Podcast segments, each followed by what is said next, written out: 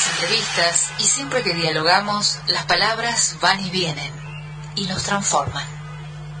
Una palabra no dice nada y al mismo tiempo lo esconde todo.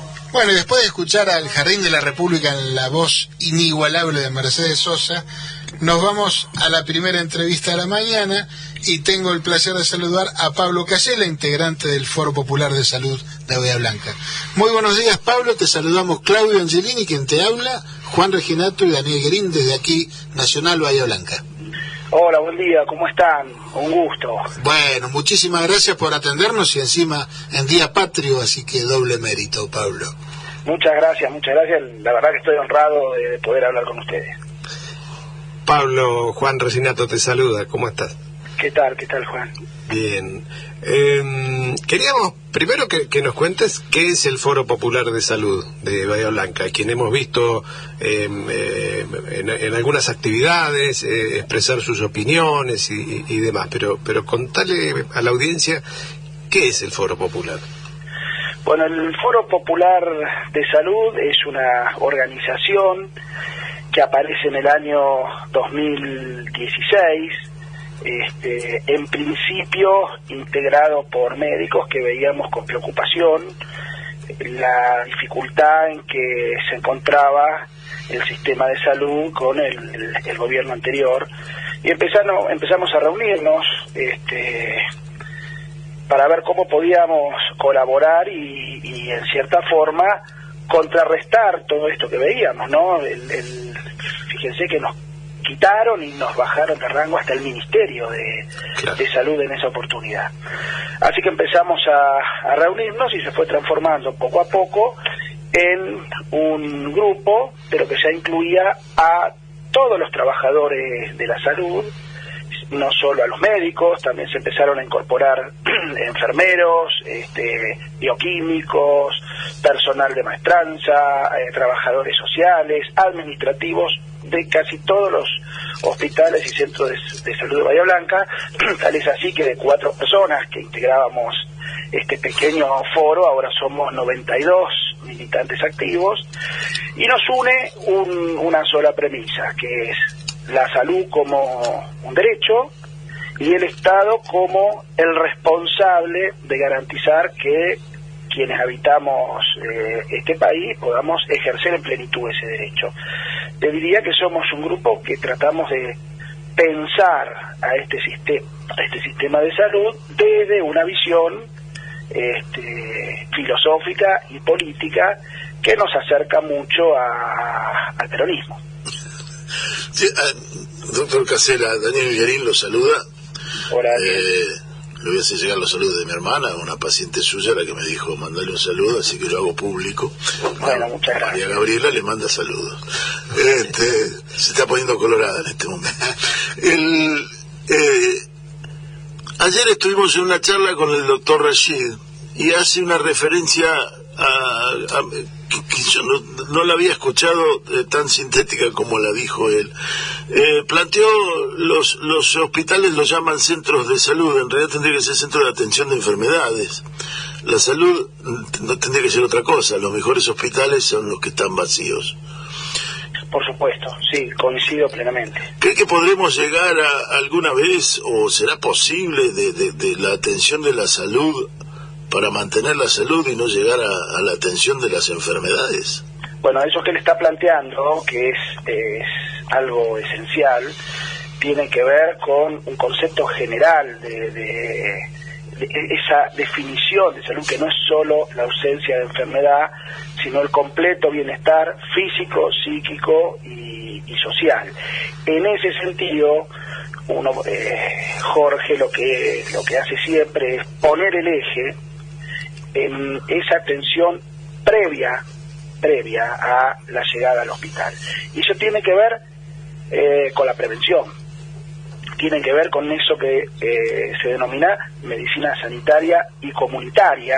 Él es un médico sanitarista que centra, por supuesto, la medicina como eje, no al médico ni al sistema en sí, sino a las personas. Y el punto fundamental para evitar llegar a ese segundo nivel donde ya están los hospitales es la prevención, es el sistema de salud acercándose a las personas antes que aparezcan las enfermedades y tiene que ver esencialmente con la prevención. Miren, una prueba clara y reciente fue lo que ha pasado ahora con eh, este tema de la pandemia, donde se intentó en todo momento tomar esas medidas preventivas. Al principio, cuando no teníamos vacunas, eh, el barbijo, el alejamiento, el lavado de manos, todos son elementos de prevención. Cuando aparecen las primeras vacunas, estas campañas tan buenas que hemos tenido de vacunación, donde se, hemos logrado tener una gran cantidad de personas vacunadas que justamente tiene como objetivo evitar esas formas graves y que los pacientes tengan que ser internados. Es decir, la idea de esta salud comunitaria y salud pública es detectar esa problemática y poder tratarla antes de que aparezcan las complicaciones. Es, les diría, la base de cualquier sistema sanitario. Decía ayer el doctor Rachid que, y citándolo a Ramón Carrillo, que la mejor forma de prevención es el agua potable y la cloaca. Por supuesto, seguro, es así.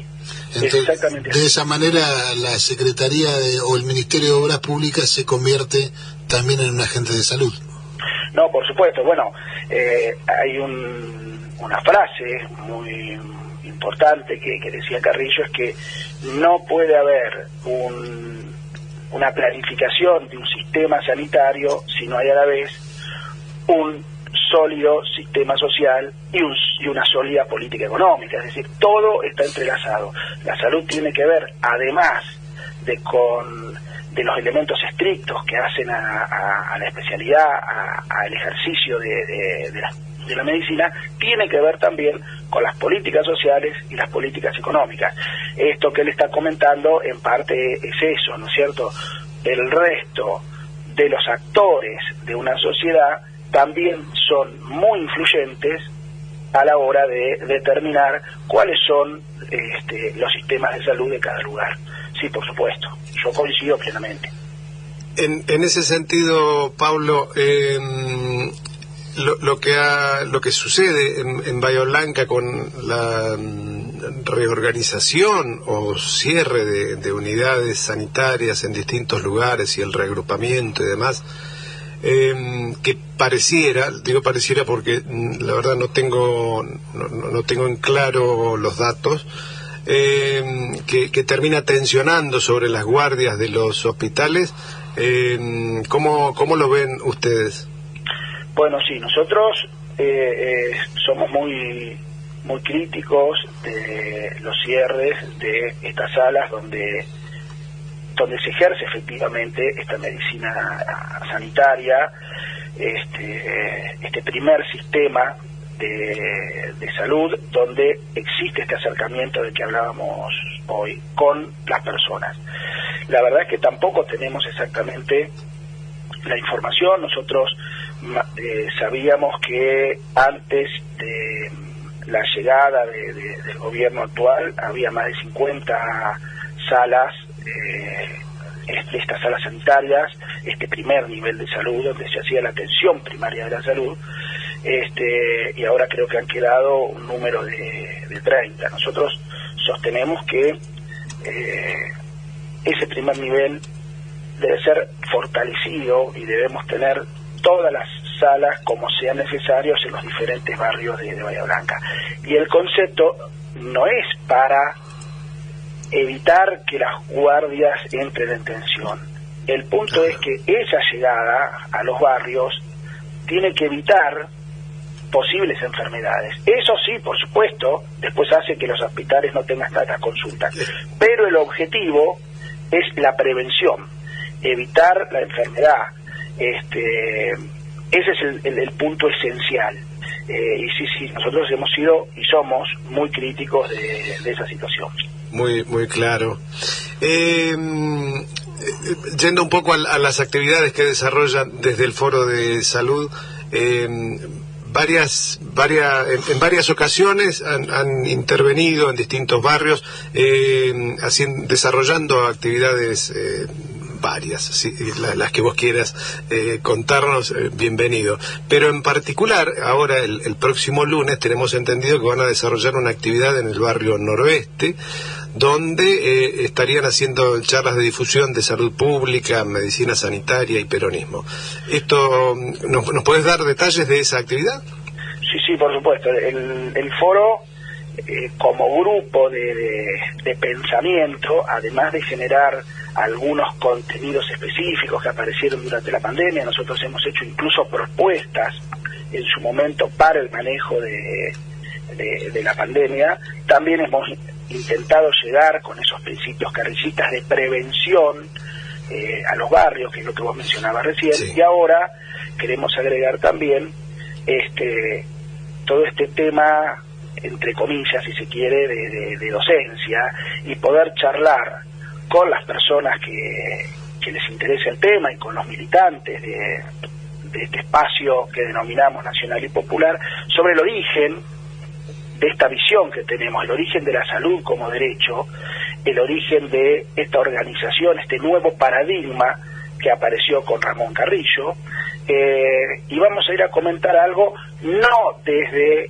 la historia, pues nosotros no somos historiadores, pero sí desde una pasión que nos mueve y que les diría que la hemos heredado de desde el año 46 cuando aparece Ramón Carrillo como el gran transformador del paradigma que existía hasta ese momento eh, en cuanto al sistema de salud.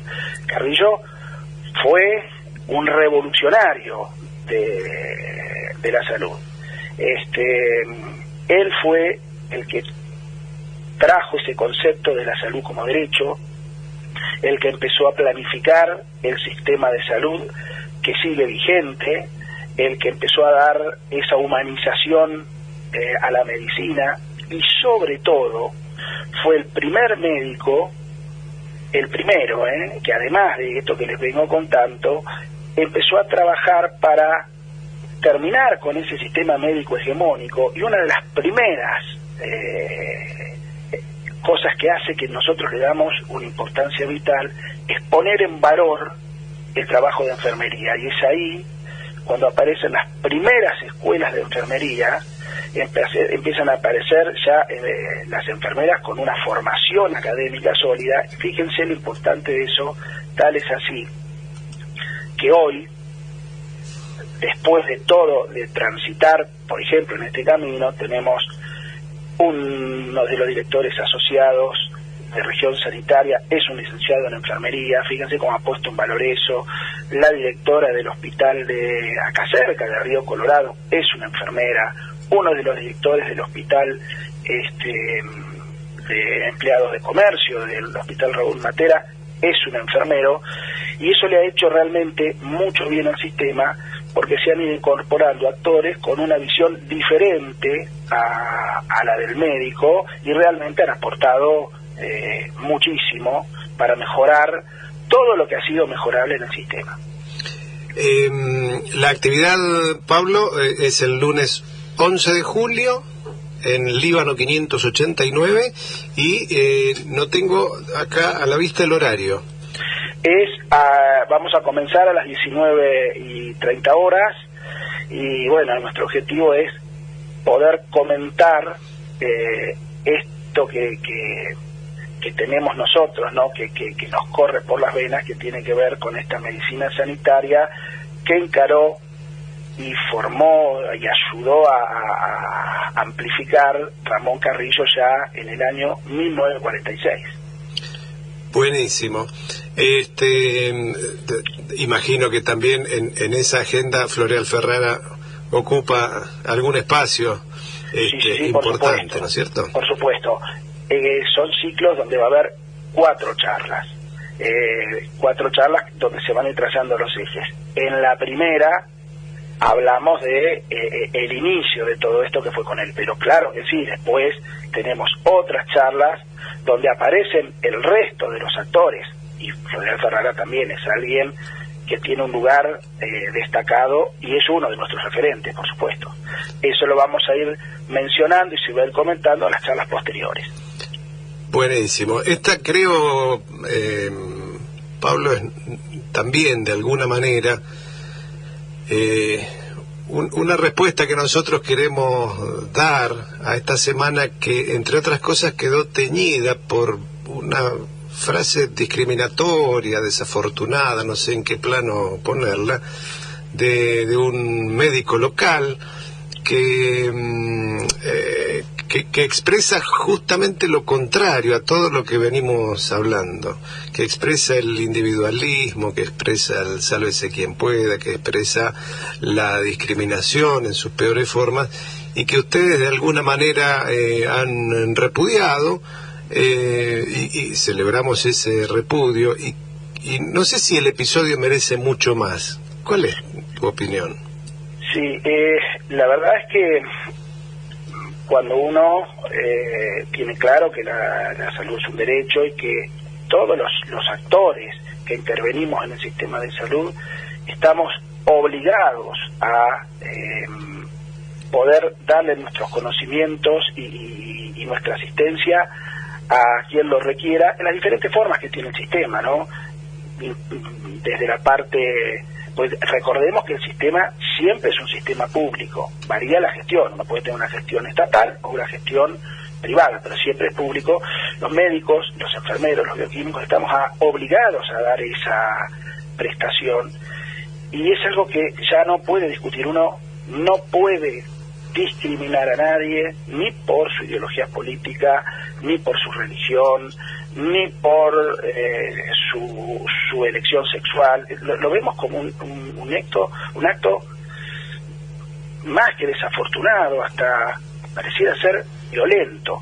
Eh, y como decís vos, nosotros esperemos que eh, el colegio médico actúe y que el colegio médico es el ente que tenemos nosotros, que en cierta forma regula nuestra actividad y tiene su tribunal de ética y de por terminado este tema y, y que no se vuelva a repetir nunca. Eh, esto es parte de, de, otra época a la cual no queremos volver.